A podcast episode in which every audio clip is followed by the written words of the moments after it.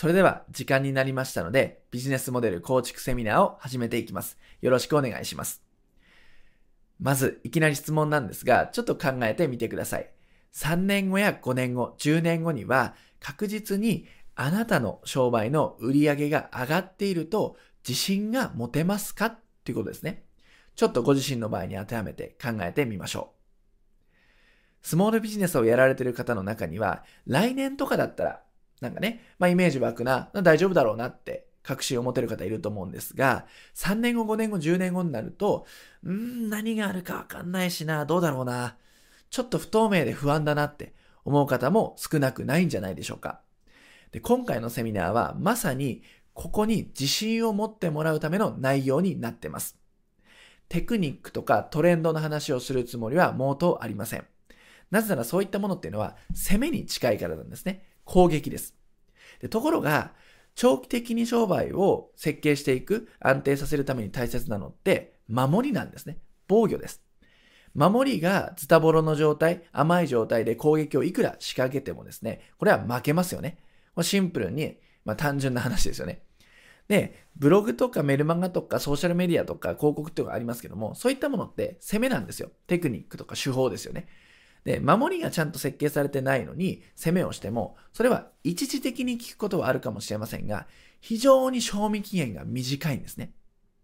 でも、守りがちゃんとある状態で、プラスアルファでそういった攻撃をしていけば、もうずっと安定するわけです。要は、死ぬ確率が減るってことなんですね。事故っちゃう確率が減るから単純に長続きするよねっていうことです。なので、ちゃんとこのね、セミナーを機会にですね、守りっていうものを固めていただいて、地に足ついた商売をやっていっていただければと思います。セミナーの中にはワークっていうものを取り入れていますので、ぜひご自身の商売に当てはめて考えていってください。では、始めていきます。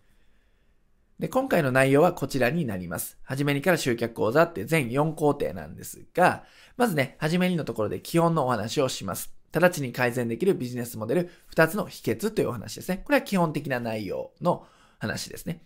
で、学科編実現編ってありますが、こういう立て付けって珍しいですよね。この辺に関しましては後で説明をします。学科編では、サクッと簡単ビジネスモデルを作っていく2つの手順。まあ、シンプルなんですが、非常に実践的なんで、まんま当てはめて作っていってください。で、実技編では商品の届け方、無料オファー編ということで、実際のパソコン画面をお見せしながらやっていきたいと思います。で、最後、悩まない集客をいい加減安定させるためのポイントをお話しします。こちらは注意点2つとポイント2つをお話しします。はい。こんな流れでやっていきましょう。ではまずはじめにのところですね。で、よくあるビジネスモデルの誤解っていう話をまずしていきたいと思います。で、まあ、スモールビジネスで、まあ、勉強熱心な方っていうのは、いろんなビジネス書とか、セミナーとか講座に出てると思うんですね。で、時代が進めば進むほど、新しいキーワードっていうのは出てきます。これ以外にもたくさんありますし、これからもどんどん出てくると思います。こういったキーワードがあるんですよということですね。ブルーオーシャンとか、プラットフォーム、サブスクリプションとか、フリーミアム、ロングテールっていうのは聞いたことあると思うんですけども、こういった言葉が出てくると。それを知ることは全然何ら問題もないんですね。むしろ知っておいた方がいいかもしれませんね。で、でも大切なのは分かったんだけど、うちにどうやって活用するのよというところで止まっちゃう方がいるんです。要するに本を読んで、あ、勉強になったな。そういうのが世の中の流れ的には流行ってるんだ。なるほど、なるほど。で終わっちゃうんですね。こういう方ね、結構ね、私たちの生徒さんとかお客さんとか聞いていてもあるみたいです。で、実際私たちも過去にありました。勉強になるけど、うちにどう関係あんのっていうところなんですね。で、巷の情報でよくあるケースとしては、海外の実例とかね、大手企業の実例がやっぱ載ってるわけです。そういった本には。で、こういったものって、ちょっとね、スモールビジネスには扱いにくかったりします。なので、スモールビジネスのためのビジネスモデルの発想っていうものを持っていないと当てはめられないんですね。で今回のセミナーではこのスモールビジネスのためのビジネスモデルの発想っていうのをお伝えしていきます。で、ちょっとね、その具体的な学会に入る前に、なぜビジネスモデルが必要なのかっていうお話をおさらい的にしていきたいと思います。この辺ご存知の方は復習のつもりで聞いておいてください。で、3つの理由っていうのがあるんですが、この3つです。収益性、要は儲けられる、いかに儲けられるかってことですね。収益性を高めるため。まあ、売上ではないですよ。まあ、利益率に近いですね。その収益性です。で、2つ目が拡張性を高めるため。で、3つ目が再現性を高めるため。この3つのなんちゃら性ってね、これが大切です。で収益性っていうのは、脱薄利多売なんですね。えっと、スモールビジネスで一つ数百円のものをたくさん販売するっていう薄利多売のビジネスモデルっていうのは完全に負け戦です。そういうことをやってる場合ではありません。なんで、なるべく利益率高いビジネスモデルっていうのを作っていかないと、完全にもうね、息の根を止められちゃうんですね。大手に負けちゃうと。なんで、薄利多売はやめましょうねと。で、高単価商品でも問題なく売れる仕組みを作りましょう。まあ、例えば10万円以上とか30万、60万、100万、200万の商品を売ってる方もいます。ちゃんと高単価でも売れるような仕組みを設計するということですね。でそのためにはやっぱお客さんを選んだりしないといけないと思うんで、その辺も仕組みです。で、自然とライフタイムバリューが高まる仕組みということで、よく LTV なんて言ったりしますが、お客さんの障害価値です。例えば1年に5000円の商品を1回だけ買い物してくれるってお客さんがいたとします。その方の LTV っていうのは5000円ですね。1年間で5000円の商品1個しか買ってくれないんで。でも、その方がもし何らかのこう仕組みを売って、5000円の商品5回買ってくれるっていうような仕組みを作ったら、2万5000円になるわけです。ライフタイムバリューがね。そういうふうな仕組みをコツコツ作っていきましょうねということ。これは収益性のポイントです。で、収益性を考えるときにこのフロントエンド、バックエンドは最低限知っておいた方がいいですね。フロントエンド商品っていうのは低価格、集客するための商品です。まあ、例えば生体院の方でお試し施術施術何パーオフとか、初回何、えー、例えば、そうだな、3000円のものが半額ですよとかっていうのは、集客するために、あえて低価格で提供している商品ですよね。で、マクドナルドで言えば100円マックみたいなのをやると、それによってお客さんが集まるんですね。で、集客できる商品、フロントエンド商品っていうのになります。こういうものがご自身の商売でないと、なかなかね、難しくなっちゃうんで、フロントエンド商品は何かな、なければ作るっていう発想で進めていってください。で、バックエンド商品はそれに対して高単価、利益を得るための商品。で、スモールビジネスの方はどちらかというと、このバックエンドが本命商品ですよ。このバックエンドが売れなきゃ商売上がったりだよねっていうような商品です。利益を得るための商品。まあ、高単価である必要も必ずしもないんですが、利益率ある程度高めていくためには高単価にならざるを得ないっていう面もありますね。ちゃんとフロントに来てもらって、バッグを買ってもらうっていう設計をされているかってことを考えてみましょう。で、私たちのスクールでは、このビジネスモデルの第一図っていうものをね、お見せしてるんですよね。こういったものを配って考えてもらったりしてるんですけども、まあ、まずお試し商品っていうのがあって、まあ、集客の窓口が入ってきて、いきなりフロントエンドとか、まあ、ME はまミドルエンド、まあ、そういう言葉がないかもしれませんが、ま、ミドルエンドと分かりやすくしておきます。で、バックエンドと入にしますね。BE がバックエンド。こういうふうに商品が並んでいくっていうイメージを生徒さんに作ってもらってるんですよ。まあ、お試し商品として、まあ、無料オファーとか無料プレゼントというものがあって、無料でなんかを登録してもらうとか、手に入れてもらう。その代わり、連絡先をもらうっていうね。メールアドレスとか、電話番号をもらうっていうのがお試し商品です。でその後に、フロントエンドっていう風な流れが来るんですね。いきなりフロントエンドだと、まあ、フロントエンドって集客商品とはいえ、値段がついてる、有料なので、買いにくいんですね。なので、まずお試し商品を作って、フロントエンド、バックエンドって進んでもらうっていう流れを作ってくださいねとよく言っています。まあ、参考までに。っていうことですね。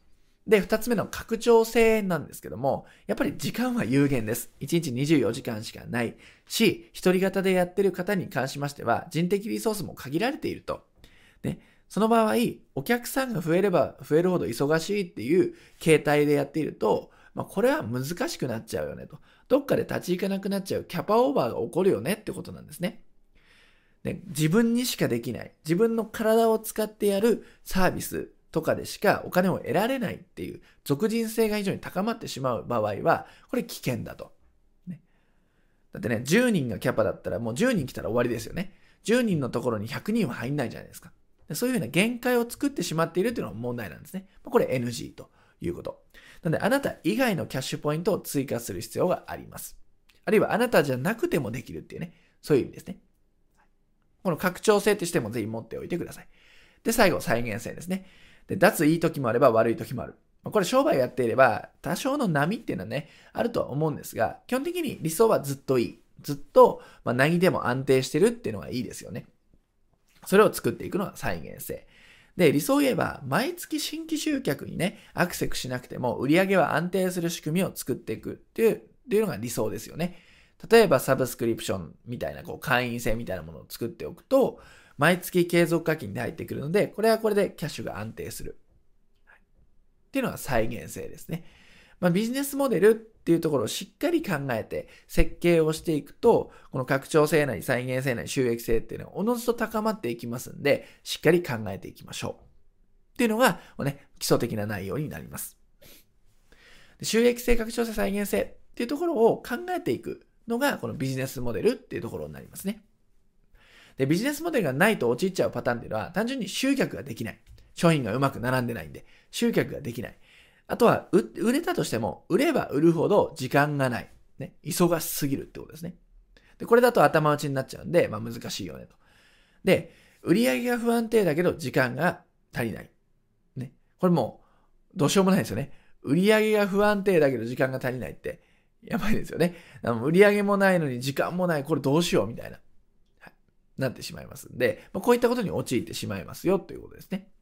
はい。ってことを踏まえて、ビジネスモデルモデル2つの秘訣っていうお話をしていきます。で、まあ、先に言ってしまうと、ビジネスモデルをこれから設計していくんだって時に大切なポイントが2つあります。何かというと、2つの収入が入る仕組みを作るということ。そして商品ラインを作るということですね。この商品のラインっていうのは初めて聞いた方いるかもしれませんが、実はこのね、商品の連鎖、ラインを作るというのはとても大切な話になっていきますんで、ぜひ聞いておいてください。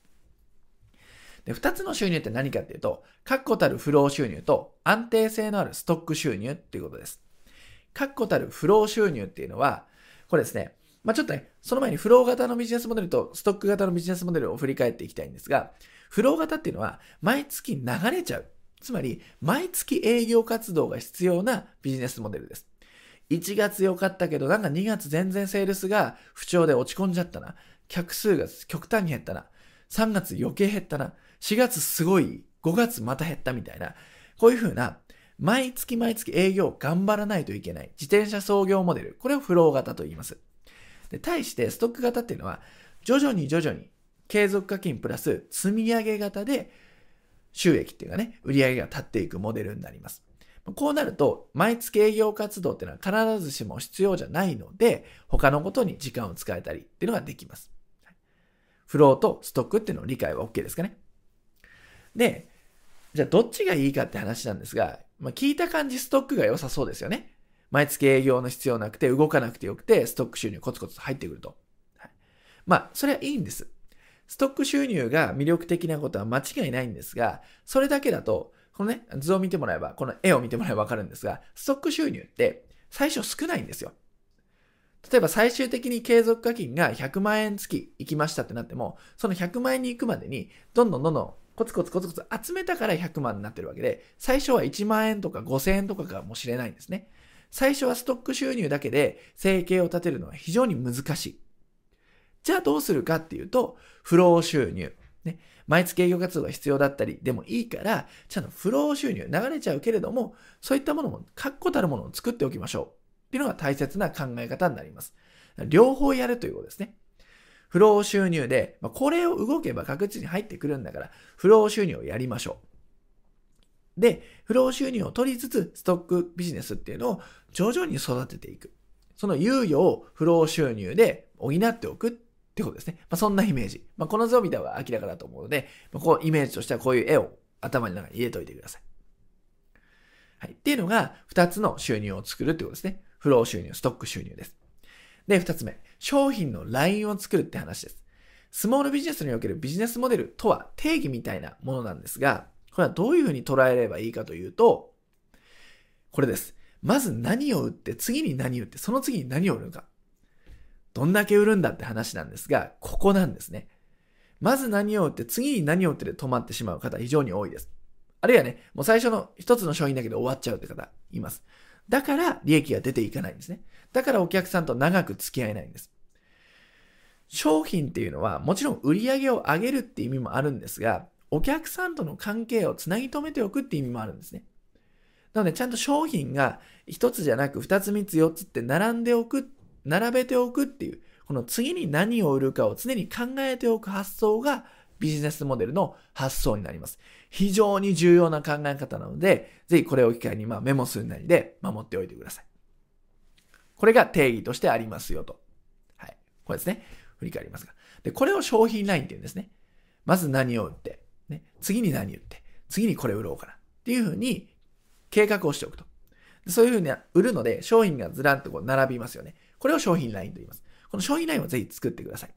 で、イメージで言うとさっきので言うとね、まあ、こういうふうな、あの、ビジネスモデルの第一図っていうのは実は1章、2章、3章って私たちあるんですけども、こういうような図がありますよと。こういうふうに商品を配置しておくっていうのが大切になります。ちょっとこれ応用的なんで飛ばしますね。はい。で、じゃあ、こっから商品ラインの作成2つの手順っていうお話をしていきたいと思います。いよいよ学科編なんで、ぜひご自身のね、商売に当てはめて考えていってください。この学科編の内容に行きましょう。で、ここでちょっとね、えー、説明なんですけども、この部屋のセミナーは特殊です。なんでかっていうと、ご覧の通り、学科と実技に分かれているからなんですね。まあ、私たちもともとセミナー撮影業をやっていて、たくさんのセミナーを撮影、運営サポートしてきましたが、まず、この学科実技になっているセミナーっていうのはないんですね。ほとんどのセミナーとか講座が学科止まりなんですよ。要するにノウハウとかメソッドの説明で終わると。ワークをやって終わると。でも、私たちが本当に知りたいのって、実技なんですよね。うちに帰ってきた時のパソコンの前でどう手を動かせばいいのか、どういうふうにその成果物を作ればいいのかっていう、パソコン操作だったり、ツールの使い方だったり、パソコンのリテラシーなんですよ。そこがないために実践が止まっちゃって、結局挫折しちゃうとか、次のノウハウを学んでこんがらがっちゃうとかっていうことを、まあ、繰り返してきた私たちのお客さんとか生徒さんもいますし、私自身もそうだったんですね。なんで、この実技ってところは非常にこだわっています。なんで学科と実技になってるんですね。で、私たちのスクールのこのオンラインスクールでは、学科実技っていうワークショップの形態で生徒さんに学んでもらってるんです。なんで、まあ実際に触ってもらって、いじってもらってってことをやってもらってるんですね。まあ、ワークショップ、スクールではそういうふうにやってるんです。で、ただ、まあ、セミナーだとですね、形態上、ご自身でいじってもらうっていうのは難しいということがありますんで、セミナーの場合は、私の方でいじるところをお見せするっていう、まあ、デモンストレーションみたいな感じでお見せするっていう形態をとっています。はいなので、セミナーなんでがっつりはできませんが、まあ、学科だけにしちゃうとね、実践のイメージが湧かないんで、強引に実技も入れましたということです。この部屋の普段のスクールの雰囲気を味わっていただければと思います。まあ、こんなので、こういう構成になっていますよという話です。で、私たちのね、スクールではこういうふうにね、12の武器っていうものをスモールビジネスの方に授けて、これだけやればいいですよっていうのをまとめてパッケージとして、テンプレートとツールと一緒にお渡しして、使い方とかね、えー、作り方っていうのを指導したりしています。まあ、この中から、今回ね、ビジネスモデルってことなんですけども、ビジネスモデルはね、このベースっていうか、すべてに共通するものなんで、その中からね、一部テンプレートとか使ったり、ツールを使ったりして説明していきたいと思います。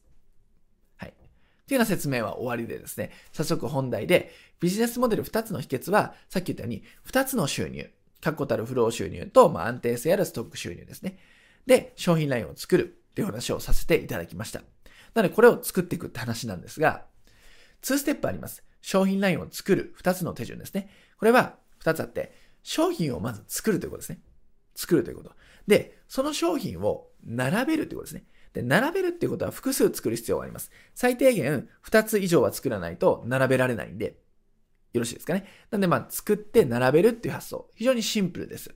なので今回の学科編では完璧じゃなくていいんですが、商品を作って並べるっていう体験をしていただきたいと思います。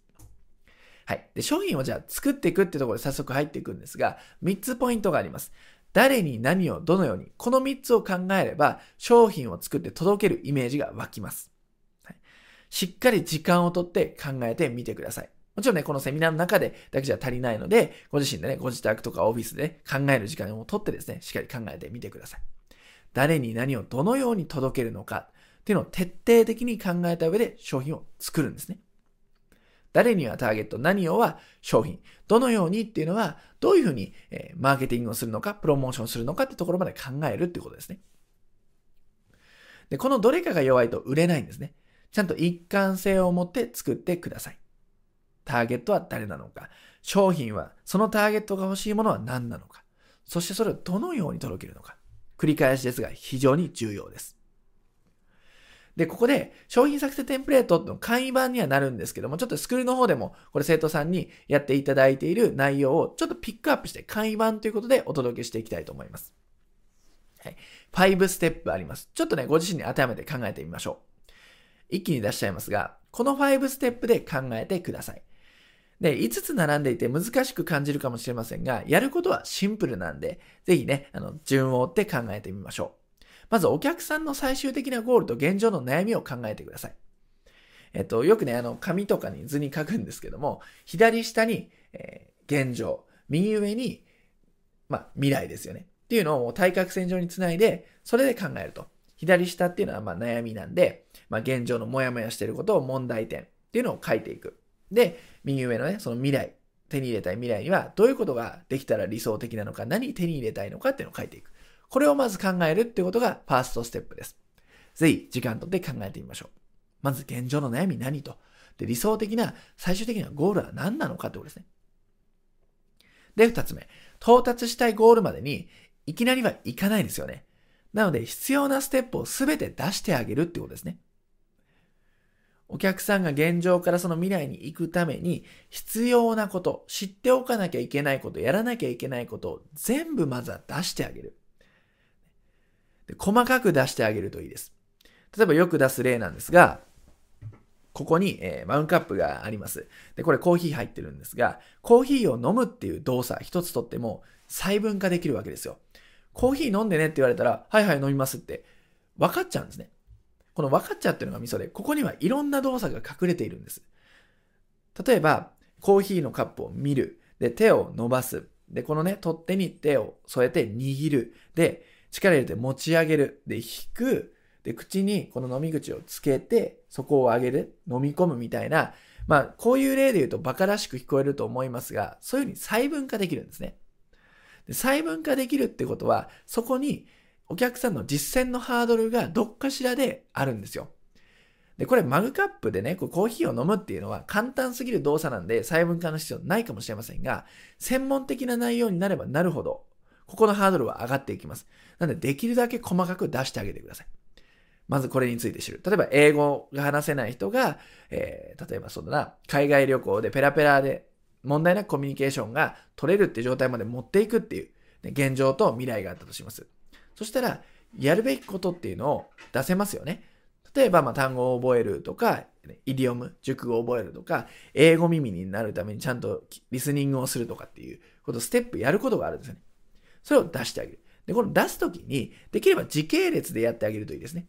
まずステップ1でこれやる。ステップ2でこれやる。ステップ3でこれをやるっていう風に並べてあげる。そうすると、その階段を登っていくようなイメージで到達できるということですね。で、その3。そのステップで提供できることを考えてあげてください。ステップ1のところで、これが必要なんだよな。ステップ2はこれが必要なんだよなってあげたじゃないですか。で、そこに対して、あなたが提供できるサービス、商品っていうのを紐付けていってください。ステップ2のところ、あ、これだったらじゃあ私力になれるからこういうサポートを商品として提供しようとか、この商品がその人にはいいからこれを売ろうとか、っていうふうに考える。それがステップ3ですね。で、この辺になってくると、もう商品の骨格っていうのはできていきます。ね、だってお客さんの悩みは分かってるでしょ？到達したい未来が分かってるわけですよ。その必要なステップっていうのを考えてあげてるんですよ。したらもうそれに手を差し伸べてあげるっていう形で商品サービスを上げればいいわけですね。非常にシンプルですよね。ぜひね、この場では分かんなくても、もう一回、あの、自分なりに咀嚼して、もう一回ね、この、私が言った言葉っていうのをメモしてると思いますんで、これをもう一回メモをね、後日見返した時に思い浮かべば OK なんで、まずはね、えー、見よう見まねでというかね、言われるがまま考えてみてください。難しくはないですよね。で、4ですね。提供できることをグループ化、分解する。ここちょっと難しいかもしれませんが、今ステップを上げて、で、そのところところで提供できることを考えたと。で、提供できることがもしかすると増えてるかもしれませんね。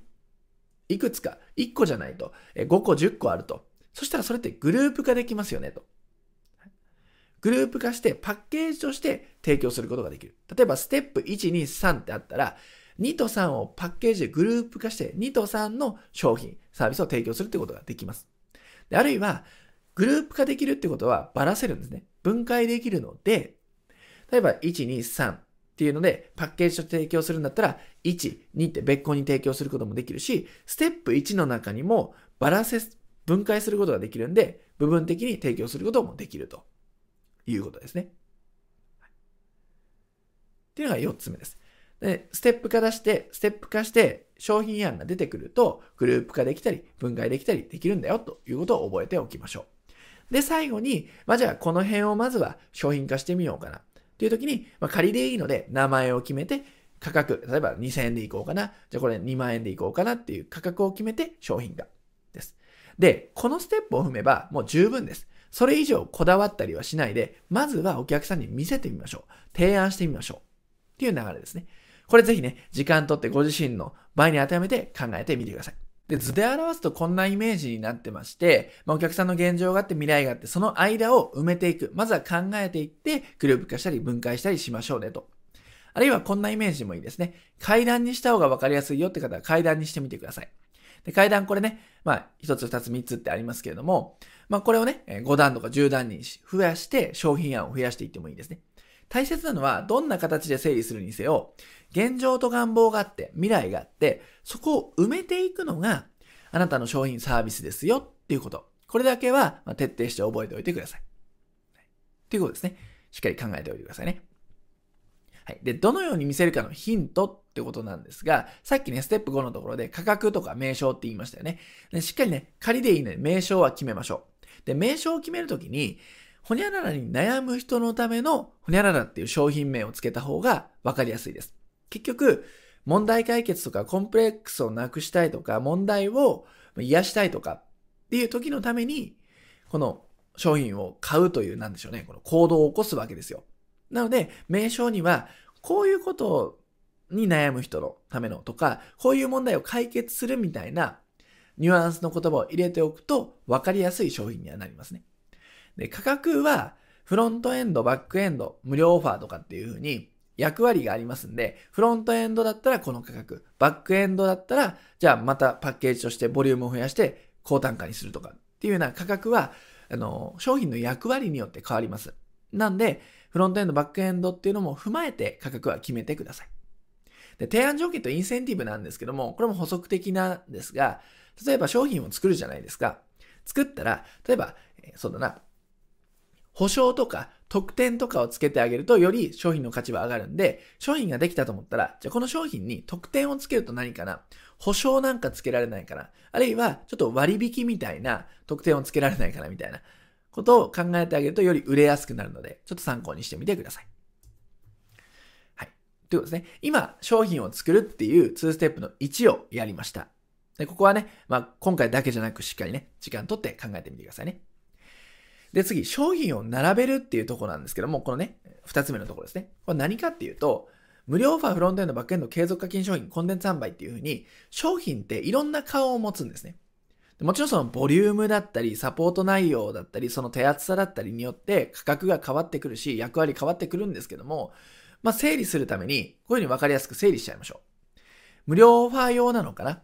フロントエンド用なのかな？バックエンド用なのかな？あるいは毎月の継続課金、会員制とか、オンラインスクール、サロンみたいな感じなのかな？あるいはコンテンツとして教材販売するみたいな感じなのかなっていうところで変わってきますよね。役割が。なので今回はこの赤字になっているところで当てはめられるといいんじゃないかなと思いますんで、ちょっと考えた商品案、まあ、こんなんでいこうかなって仮のやつ、それをどこで使うのかなっていうのを改めて配置してみてください。で先ほどのビジネスモデルの第一図に当てはめると分かりやすいんですけども、まあ、こんな感じで2つ以上作れば繋げられると思いますんで、これはフロント用かなとかっていう風に配置をしてみてください。こういう風に並べると横並びで分かりやすいですよね。作ったら並べるっていう癖づけですね。しておいてください。そうすると、ちゃんと利益が取れるようなモデルになりますんで。はい。ということで、ここから実技編になります。学科編で、まあ、無料プレゼント用とかフロントエンド用、バックエンド用っていうように、商品案が何かしらできたと思います。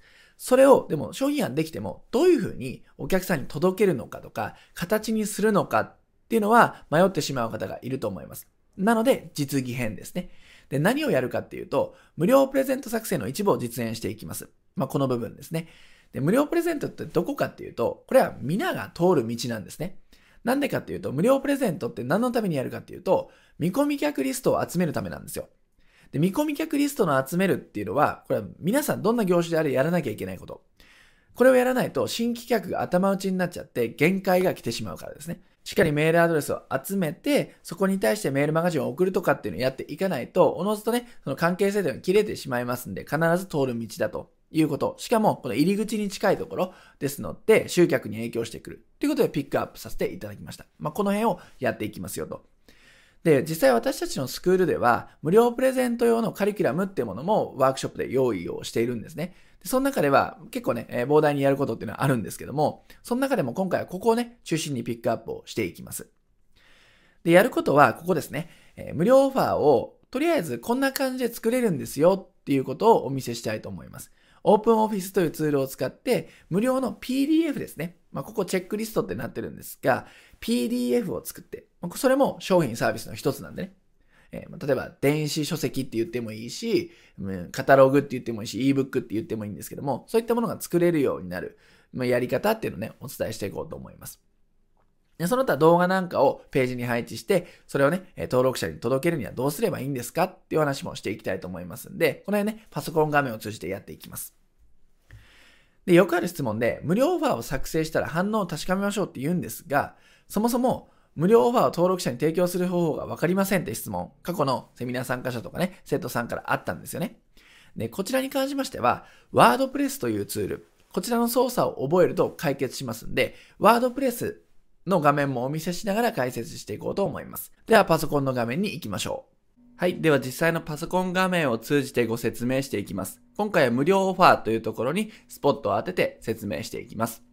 こちらですね、まあ、無料オファー名という書いてあって、資料がね、こちら表示されてるんですけれども、こちら私たちのスクールで生徒さんにお配りしているテンプレートの一部になっています。まあ、無料オファーを作るときの PDF っていうのを作るんですけども、その時の一つの型ですね。で、この資料作りっていうものに関しましては、今回 OpenOffice という無料で使える Office ソフトを使用しています。で、これは別に OpenOffice じゃなくても Google ドキュメントとか Pages とか Word でも構いません。およそのやり方は一緒です。で、無料版を作るってなると難しいかなと思ってしまうんですが、基本的にドキュメントを作るので、そんな難しいことではありません。こういうふうに Pages でも Word でも開いていただいて、これオープンオフィスなんですけども、こういうふうに四角形っていうね、図形とテキストとか丸とかがあれば、もう誰でも作れます。はい。結構ね、これ見ていただけると、一つのテンプレートなんですけども、簡単そうに見えませんかね。すごく簡単なんですよ。で例えばこれ表紙代わりに作ってありますけども、これ一つ一つ要素を分解していけば、こういうデザインって難しくないんですね。このね、水色のこの四角は外枠っていうのはまあ四角形ですよね。で、この水色の四角っていうのもまあ四角形って図形を使っている。で、その中にテキストっていうね、要素が入っている。で、これはもう丸ですよね。丸という図形が入っていて、テキスト入っていて、テキストがあって、テキストがあって。で、これ、線がありますけども、これは、まあ、ラインですね。線という要素が、どのね、ツールにもあると思いますんで、線を引くというだけですね。で、2ページ目を見ていくと、これも図形ですよね。四角形でテキスト。で、テキストの色を変えていると。で、これも四角形とテキスト。で、これもテキストですね。これは箇条書きをしているだけですね。はい。あとはこれ一緒なので、およそこういった流れを作れれば、無料オファーの無料 PDF とか、まあ、ebook とかカタログっていう類のものは作れます。なので今回のこちらの画面を通して作るイメージを持っていただければと思います。で、まあ、要素で言うと、この四角形は、オープンオフィスの場合は、この左下の方に、えレクタングルっていうね、ものがありますので、これをクリックしてあげて、お好きなサイズにこうやって引っ張るだけです。はい。これだけで図形ができちゃいます。で、ここの色なんかもですね、変えられますね。ここに、えー、これこう上ですね。このね、左上に行くとこういうね、色がありますんで、こういうふうに色を好きに変えられるということですね。ここからね。はい、変えていくと。で、これが四角形ですよね。で、図形で言うと、まあ、丸形もこの辺にあってですね、はい、こういうふうにね、丸を作ることができますね。はい、ちょっとね、いびつですけども、えこういう場合はシフトキーを押しながらやると多分、そうですね、シフトキーを押しながら引っ張ると、これね、まあ、規則正しい丸ができます。はい。で、これも同じように、ここから色を変えてあげるだけという感じですね。はい、消します。で、こういうふうに図形ができますね。で、図形は、えー、四角丸以外にも、こういったところよくね、左下見てもらえれば、ひし形とかね、星形とか吹き出しとかありますんで、これ辺はデザインに合わせて使ってみてください。で、漢字のテキストですけれども、テキストは t というところ分かりやすいですね。こちらをクリックしてあげた上で、ここにね、持ってくると。そうすると、ここで入力していただくだけですね。ちょっと英語になってますけども。テキストっていう風にやってあげるという感じですね。で、この辺のテキストを選択していただいて、またね、左上の方に行くと、サイズを変えられるっていう項目がありますんで、まあ大きくしたければこういうふうにね、テキストということで大きくしてあげるっていうことですね。で、この手のマークですかね。手のひらのマークっていうのが表示される。持っていくと表示されるんですけども、こう、表示された状態でこういうふうにね、動かしてあげるとね、好きなように移動ができますので、この辺もお試しください。で、テキストの色ももうね、想像ついてくると思うんですけども、上の方に行くとね、選べたり、メニューのフォントを選べたりだとかっていうのね、変えられますで、中央揃えとかね、この辺から変えられますので、ぜひこの辺も使ってみてください。テキストの色に関してはここかな？テキストなんで、こっちか。左上というより、ここで変えられるのかな？はい。この辺で色が変えられるみたいですね。白とかね。今回白にしておきますけども。はい。こんな感じで色が変えられると。いうことですね。なんで、今やったように、丸と四角とテキストっていうのを使えば、こういったものはできます。で、これ一旦消しますね。はい、これも消しましょう。で、この線ですよね。この線。線に関しましては、これを見ればわかると思うんですけども、左下行くと、ラインっていうのがあります。で、このラインっていうのは線という意味なので、これをクリックしてあげて、もう容量は一緒です。ピーッと、ね、ドラッグしたままというかね、クリックしたまま引っ張ると。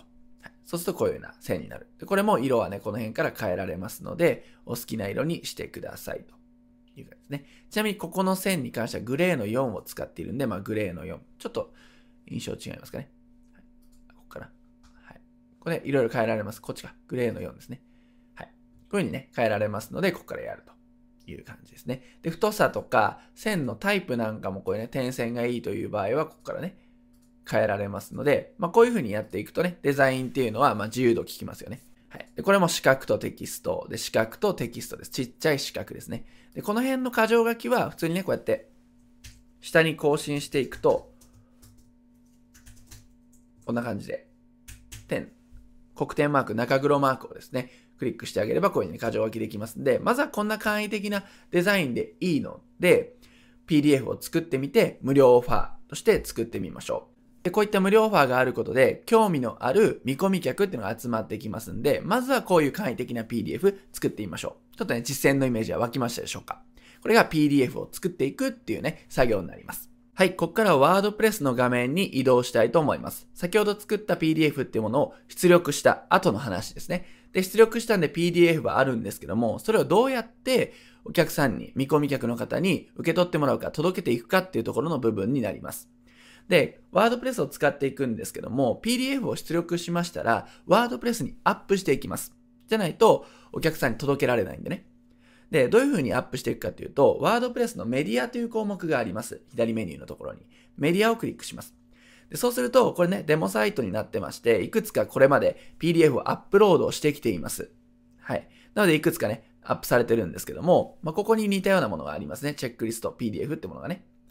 ここに上がってます。なので、えー、新しくこれから PDF をアップするときは、この新規追加ってところをクリックしていただいて、PDF を選択してアップロードしてみてください。そうするとこういう風に上がっていきます。で、今回上がった状態の後のイメージで、はい。まあ、こんな感じになるんですよね。はい。あれを単純に出力しただけです。で、アップしただけですね。で、ここにタイトルなんかをね、まあ、管理しやすいように、わかりやすいように名前を付けといてあげる。ってことですね。で、アップするとですね、このリンクをコピーってところがね、あると思いますが、ここにリンクが表示されています。はい。このリンクがですね、これをコピーしていただいて、新しいタブで開いていただくと、無料オファーの PDF が表示されます。ので、お試しください。はい。そうすると、このリンクっていうのが、この無料オファーの PDF の URL だよっていう意味なんですよ。なので、このリンクをお客さんに届けていく。このリンクがあればお客さんは無料オファーが見れるということになります。で、このリンクをどうするのかというと、一旦コピーしましょうか。これを選択をしていただいて、コピーしてください。コピーしてくださいね。はい。で、コピーしましたら、どういうふうにこれを使っていくのかというと、例えば、例えば、サンクスページっていうのがあります。サンクスページですね。まあ、こういうようなサンクスページのサンプルなんですけども、なんか無料オファーの PDF をダウンロードしていただいて、この場合サンプルでカタログってなってますけども、オプトインページでメールアドレスを入力していただいて、クリック、お客さんがするとですね、こういうページに移行するんですね。これ登録ありいただきありがとうございますというありがとうページ、サンクスページって言うんですけども、このサンクスページ上で PDF をダウンロードしておけるようにしましょうと。なんで、例えばこういうボタンとかありますよね。このボタンのところに URL を貼っておく。リンクさせておくとか、あとはこういうふうにシンプルなものでも構いません。ボタンじゃなくてもいいので、ご登録いただきありがとうございます。まあ、このチェックリスト PDF は以下からダウンロードしてくださいという形で、こういうふうにテキストを入力して、ここにリンク指定をするみたいなやり方でも構いません。はい。で、このリンクのところにさっきコピーした URL っていうのをリンクさせておいて飛ぶと。そうするとダウンロードができるわけですね。まあ、そんな流れになります。で、新しいタブでですね、開いてみると、はい、こんな感じで開けるんですよ。さっきの URL コピーしましたが、新しいタブで開くと、まあ、こんな感じで、そのまんま表示されますね。はい、で、お客さんの方はこれが表示されるので、まあ、この辺のね、ダウンロードボタンからお客さんはダウンロードができるっていう流れですね。まあ、そうすると、無料オファーの PDF がお客さんに届けられるっていうような流れを作ることができます。ここまではよろしいでしょうか振り返っておくと、サンクスページっていうところにボタンとかテキストっていうものを用意して、そこに取得したこれのね、URL っていうのをリンクさせると。そうすると、届けられるよということですね。でこれがサンクスページの話です。で、サンクスページじゃなくて、今度ね、さっきこのサンクスページのところを見てもらうと、分かったと思うんですけど、メールボックスをご確認くださいってなってますよね。そうなんですよ。自動返信メールっていうのが届いてるんですね。例えば、まあ、こんなメールです。はい。ご登録いただきありがとうございますっていうね。これは別のね、無料オファーのサンプルなんですけども、登録いただきありがとうございましたメールを自動返信で送るわけですね。で、そのどっかに、例えばこの辺にさっきの URL を入れておいてあげる。あるいはテキストをこちらからダウンロードって入力してあげて、そこにリンクをね、被せてあげる。そうすると、まあ、さっきのサンクスページと同じように、メールからもダウンロードすることができるという環境をお客様に作ってあげることができるんですね。まあ、こんな感じで無料オファーを作ったら届け方っていうのは覚えておいてください。はい。これがサンクスページとか自動返信のステップメールを用いた無料ファーの届け方になります。この辺まではセットでね、覚えておくと、無料ファーの実践っていうのところには手こずらないと思いますんで、チェックしておきましょう。で、次ちょっと補足的な内容なんですけれども、先ほど無料 PDF という無料ファーを作って、それを届けるってお話をしました。で、無料 PDF 以外にも実は無料ファーってあります。例えばこういった動画ですね。動画講座を無料ファーとして設定をして、見込み客を集めるっていう風なやり方をする方もいますよね。その場合どうやるのか。で、届け方に関しましては、こういう固定ページっていうものをワードプレスで作って、これの URL を先ほどの PDF と一緒で、1つ目の自動返信メールに URL を貼って送るとか、サンクスページのところにもうこの URL を入れておくかってことですよね。そうすることで届けることは簡単にできます。ただ、こういったページをどう作るのか、どう準備するのかって話ですね。これは固定ページという機能で作っています。ワードプレスの固定ページですね。まあ、こんな画面ですね。ワードプレスの左のメニューのところに固定ページっていうのがありますんで、こちらをクリックして新規追加っていうのがありますから、新規追加のところにタイトルを入れてあげて作っていくっていうだけです。非常に簡単です。で、こちらに任意のテキストを入れていただいてね、何々の作り方動画プログラムの視聴ページです。以下より動画をご確認ください。っていうふうに説明書きを簡単に書いてあげて、ここですね。これはえ見出しにってなってますよね。テキスト入れていただいて、見出しにを選択していただければ、こういうね、見出しを作れる。で、あとは、ここに動画を貼るだけです。はい、動画を貼るだけ。で、これはサンプルの動画なんですけども、Vimeo というね、動画配信のプラットフォームがありますんで、そこから埋め込みリンクってものを取得してあげて、ここに貼るだけなんですね。貼れば、こういうふうに動画が反映される。ということですね。で、ちょっと Vimeo の画面に行ってみましょうか。はい。で、こちらが Vimeo の画面になります。Vimeo のアカウント登録に関しましては非常に簡単なので、検索して進めてみましょう。で、アカウントを持つとですね、新しい動画アップロードっていうのがありますんで、ここから動画をアップロードすることができます。ドラッグドロップで選んだりだとか、ファイルを選択してアップロードすることができます。で、アップロードするとこういう画面に行きますんで、こちらでタイトルを決めていただいて、サムネイル画像なんかを設定してっていう設定を済ませていきます。で、ところどころこう、アップグレードとかっていうのがね、微妙あります。無料プランだとできることがね、限られてきますんで、できれば今後スモールビジネスで動画を使ったり、ネット集客やっていくぞって方は、有料版をね、契約した方がおすすめです。はい。で、このプライバシーのところって、微妙を非表示にするって設定になってるんですけども、これは非表示にしましょう。じゃないと、これ全員に公開されるってことになっちゃうんですよね。無料オファーの動画って当然一般公開で全員が見れてはまずいんです。なぜかというと、メールアドレスを登録してくれた見込み客がだけが見れるっていう特別感を作んなきゃいけないんで。なので、ここは非表示にしておきましょう。っていう設定ですね。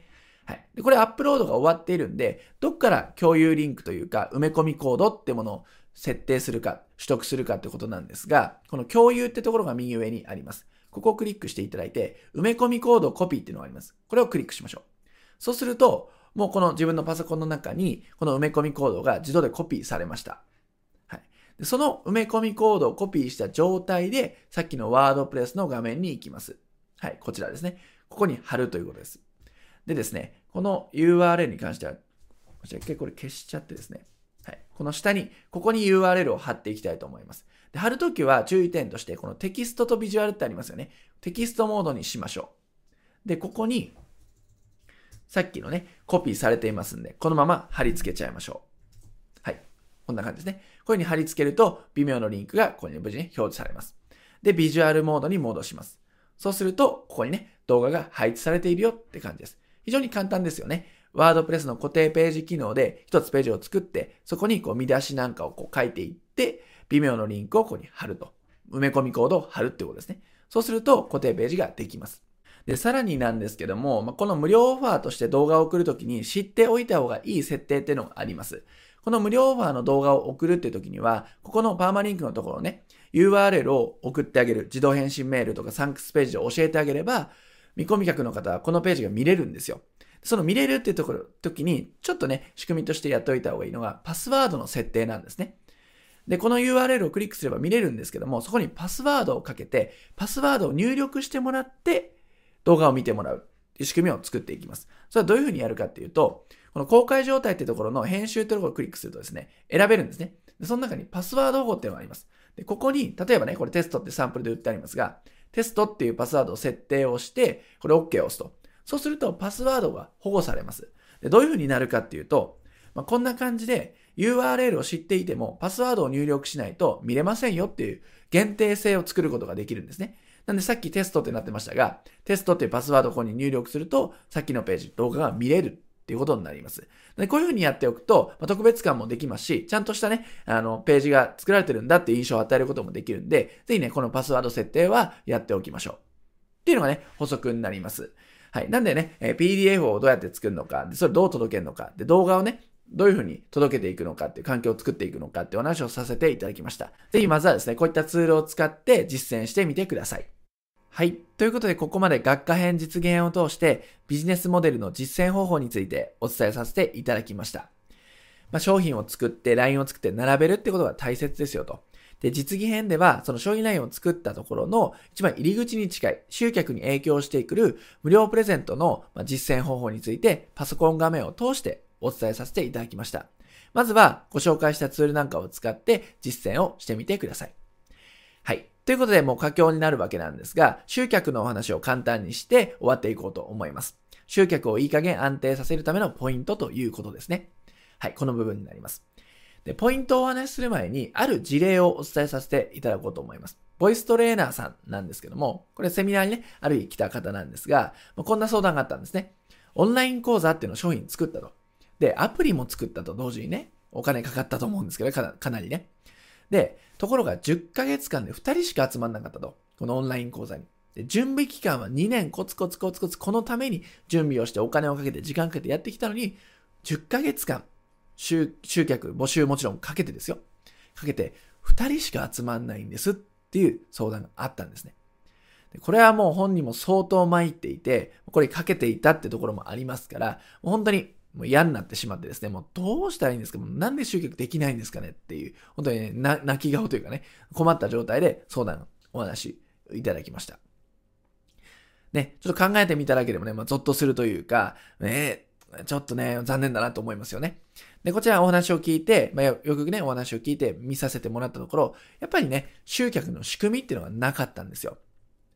で、その後、まあ、こんな感じでやり方ありますよということで、ツールとか、まあ、テンプレートとかね、お渡しして学んでもらって、動線を作ってもらったんですよね。そしたら、3ヶ月目で29人がオンライン講座に参加してくれたと。3ヶ月目のその1月で29人が参加してくれた。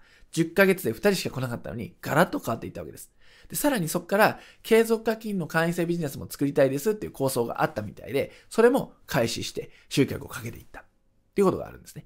これ大違いですよね。なんでこんな違いが起こるかっていうと、やっぱり集客の仕組みなんです。で、覚えとかなきゃいけないのは、商品を作り込む。特に職人気質の人、スモールビジネスでは多いんですけども、こだわる方いるんですよね。で、これ自体は悪いことじゃないし、素晴らしいことなんですよ。でも、集客をちゃんと意識してないままこれをやっちゃうと怖いんですよっていうことなんですね。でこれ注意してください。商品サービスを作り込む、こだわるっていうよりかは、売れるための仕組みを作りましょうねと。まずね、まず売れなきゃ話にならないんで、売れるために、届けられるための仕組みを作りましょう。それを集客の動線作りと私たちは言葉で読んでいます。なんで、まあ、商品、すごいもの、素晴らしいものある方たくさんいるんですけども、でも売れないと。集客の動線できてますかっていうと、大概できてないんですね。この動線を作って届けられるようになってから商品を作るでも遅くはないんですね。なのでちゃんと優先をどっちに置くか、ね、商品を作って満足なのか、それを届けて満足なのか、ちゃんとこれは考えておく必要があります。で、集客でよくやる間違いってことは、これもね、かなり多発してるものをね、リストアップするんですけども、まあ、一気に上げちゃいますね。こんなことね、やっている方がたくさんいます。例えばなんか商品を作りました。それが例えばデジタルコンテンツ系であれば、ユーデミーとかストアカ等のプラットフォーム、ココナラとかもありますよね。そういったプラットフォームで募集します。とかね、いう方がいます。でもこれも言われるのが、いや、この屋さん、売れないんですと。プラットフォームに載せても、なんかランキング上位の方だけだったら、方たちだったら売れるんですけれども、私みたいな弱小で、特にフォロワーも何もいない無名の人は全然売れないんですよ、というふうに言うわけですね。で、売れても手数料取られるんで、あんま旨味がないんですって言うんです。で、まあこういったプラットフォームで挫折してしまってる人っていうのは、そういうような状況がね、多いんですよね。まあ、なんであまりお勧めできない方法になってます。あと、ブログでチラッと告知するとか、とりあえず SNS で告知するって方もね、非常に多いんです。まあ、手軽なんでね、記事書いた記事の下に告知するっていうのは非常にね、簡単ですし、Facebook とか Twitter とかインスタで告知するのは、あんま手間じゃないんでやる方多いんですが、もう10中8句集客できませんっていうんですね。どんな状況なんですかって聞くと、いいねとかコメントは来るんですと。それはまあ嬉しいんですけど、決済とかがないんですよっていうんですね。要するに申し込みが起きないということ。これで困られてる方も5万と言います。あるいは Web 広告で募集ページを出稿するって方もいますね。で、このお金をかけちゃってるんで、これは本当に100がやって一理なしです。リスクでしかないと。自分で自分の首を絞めちゃってるって状態になるんですね。でこれは過去50万ぐらい月かけちゃって全然売れなかったって方もいたので、これも危険です。はい、あとはメールマガジンで販売するって方もいますよね。商品作ってメールマガで売る。で、これもよく言われるのが、いや、小島さんと、売ってるんだけども、もうリストがもうさすがに、もう限界で、え刈り取っちゃってるから、もうね、ここでは売れるものないんですよと。新しい商品作るしかないんですよねと。で限界がいつも集客感じちゃいます。っていう相談を受けたんですね。まあ、なので、メルマガで売るってことはいいんですけども、さらに、えー、売る人数を増やしていくってなると、やっぱり物足りないってところになります。で、こういった間違いをね、よく犯している方がいるんで、あえてリストアップさせていただきました。この辺を分かっていないとですね、本当にさっきも言ったように自分で自分の首を絞めて、いっぱいやってるのに忙しい。あまり売れない。ってことになって、結局、何のためにこれやってんだっけっていう悲惨な結末を迎えてしまいます。でしっかりここは、あの、陥らないようにしておいてくださいということですね。で、なんでこうなっちゃうのかってことなんですよね。そこを、要因を分かっていれば防げるので、この要因をまとめましょう。まず一つ目が、部分的な取り組みになっちゃってると。プラットフォームに出店するとかね、まあ、ストアーズとか、ストアーズじゃない、えっと、ユーデミーとか、ストアカとか、そういったところに出店をする。ブログでやる。メルマガでやるっていう風に、部分的になっちゃってるってことが往々にしてあるんですね。ブログのアクセスはすごいと。ね、ブログのアクセス5万アクセスある。でも売れません。って方、過去に言いました。そんなアクセスあって、売れないのって思いますよね。売れないんですよ。なんでかっていうと、部分的な取り組みになって繋げられてないんですね、仕組みが。点になっちゃってると。これをずっとやってると、努力のベクトルがですね、アクセスを集めるとか、数を集めるとかっていう方向に行ってしまって、制約率を上げるとか、申し込みを得るってところからずれていってしまうんですね。